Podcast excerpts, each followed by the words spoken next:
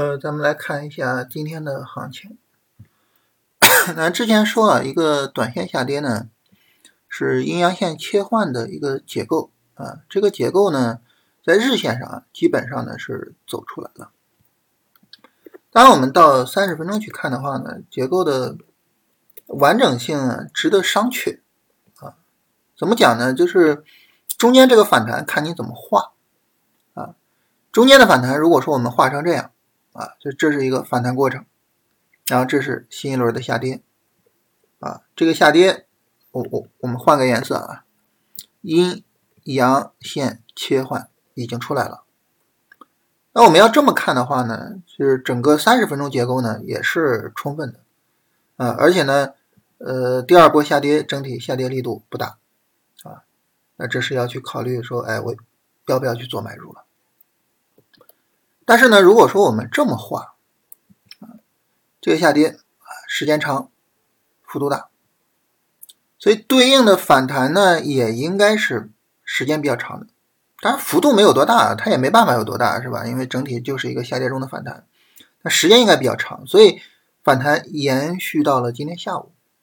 所以新一轮下跌只有什么一根 K 线啊，还要等明天整个下跌结构充分。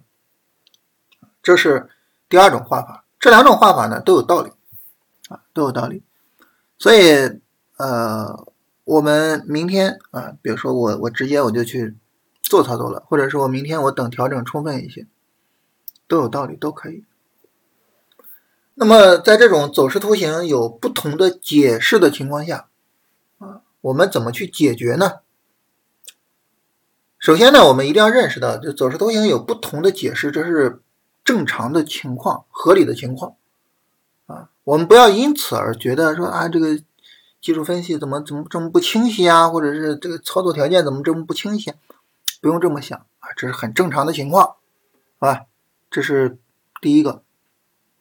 第二个呢？你说两种画法，我更倾向于谁呢？这个看我们自己，啊，我们自己的选择，啊，我们自己主观上更认同哪一个？你不用管哪个是对，哪个是错。事前咱也不知道谁是对的，只有事后才知道谁是对的，是吧？但是事后，事后你知道谁是对的还有啥用呢？没有用了，啊，所以呢，就是我们自己认为哪个是对的，我们就按照哪个做就可以了，啊，你不用管谁在事实上是对的，这个你不用管，啊，这是第二点。第三点就是，如果说我们非要给一些判断条件，怎么给呢？我们可以和其他的大盘指数，可以和板块指数啊去做一个什么呢？啊，做一个相互的印证。这里呢，我们首先来聊不同的大盘指数的相互印证。这个时候，我们在相互印证的时候，一般会选择谁呢？一般会选择那个最强的大盘指数。最近呢，比较弱的就是五零啊，上证五零，上证五零的这个日线上。一个大的日线的下跌都走出来了，上证五零是近期最弱的一个指数啊。咱们昨天也提到啊，创指跟五零就是持续跌得很厉害，是吧？就整体上来说，大票表现不好。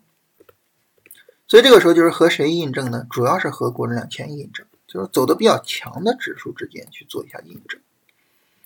我们一看国证两千，国证两千基本是这样一个情况：下跌翻抽，下跌，三十分钟没有底部结构啊。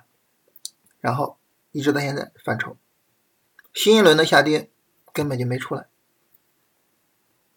当然，你说国人两千有没有可能加速，啪就直接起来了呢？也有可能，这个我们无法判断，超出我们的判断能力啊。但是正常情况下来说，就是它反弹涨了这么长时间，消耗了这么多的上涨周期，但整体涨幅不大，后面呢有个三十分钟下跌是很正常的走势。所以这个时候就是可能等个三十分钟下跌。是更相对来说更稳妥一些的，所以这是什么呢？这就是大盘指数和大盘指数之间的相互印证。所以从大盘的角度，买点要等啊，要等什么呢？三十分钟下跌啊，所以这是从大盘的角度，也就是说，第二种画法可能啊更合理一些。第二个呢，相互印证，我们说和板块指数相互印证。大家说和板块指数相互印证是个什么意思呢？我们一定要知道，我们做操作，我们不是做大盘。你做操作，你是做大盘吗？不是，对吧？你是做股票，股票跟谁走呢？它跟大盘走吗？不跟，跟板块走。所以，我们做操作归根结底还是要看板块自身的这个走势。从板块走势的角度来说，很明显啊，就是我们应该去根据板块来啊去做我们的操作。这个呢，我们就不就就就就就不举例子了啊。就是大家可能都有自己看好的板块，都有自己看好的个股，是吧？我们可以啊去画一画我们的板块，去画一画我们的个股，它是个什么情况？哎，它自身的走势是一个什么样的操作要求啊？那我们要按照它的自身的走势来，对吧？它的走势节奏可能和大盘不一样。那么当大盘主跌啊结束的时候。就这种主跌结束，然后整体上大盘无论是反抽也好，还是小力度下跌也好，这个时候特别强的板块或者特别强的股票，可能都已经可以开始做了，都已经提前于大盘能做了。你比如说这个下跌对于大盘来说只是一个五分钟下跌的低点，但是对于板块来说，这儿可能是一个三十分钟调整的重要买点。这个就需要我们看我们自己的板块来定啊。所以对于就是不同情况下的这个走势解读，我们最终选择哪一种解读方式啊，也是要综合自己的板块来看的啊，因为我们最终操作的还是要落到板块上，所以这是整体上跟大家聊一下这些东西，好吧？呃，这是我们借着今天的话题哈，就聊这个。嗯，总体来说就是，如果我们做大盘，还是最好还是等后面下跌更充分一些。这样呢，整个短线下跌展开的时间也更也更长啊。整体来说是这样。嗯，最后一点，我不知道该不该补充一下。就如果说大家担心啊，就觉得哎，它如果直接涨怎么办呢？一般情况来说，当你担心，就是你要等市场下跌，同时你又担心市场上涨的时候，就可以做一个动作，就是可以做一个突破的一个准备。如果市场意外啊向上突破，我就突破买入啊。这个事儿呢，不知道该不该该跟大家聊，为什么呢？因为突破买入有些时候就是追高买入嘛，对吧？所以跟大家聊这个，我还担心对大家有一些误导啊。但是这个事儿反正就是一个技术条件啊，一个武器库里的武器啊，就大家谨慎借鉴就可以了，好吧？那我们今天就聊这些吧。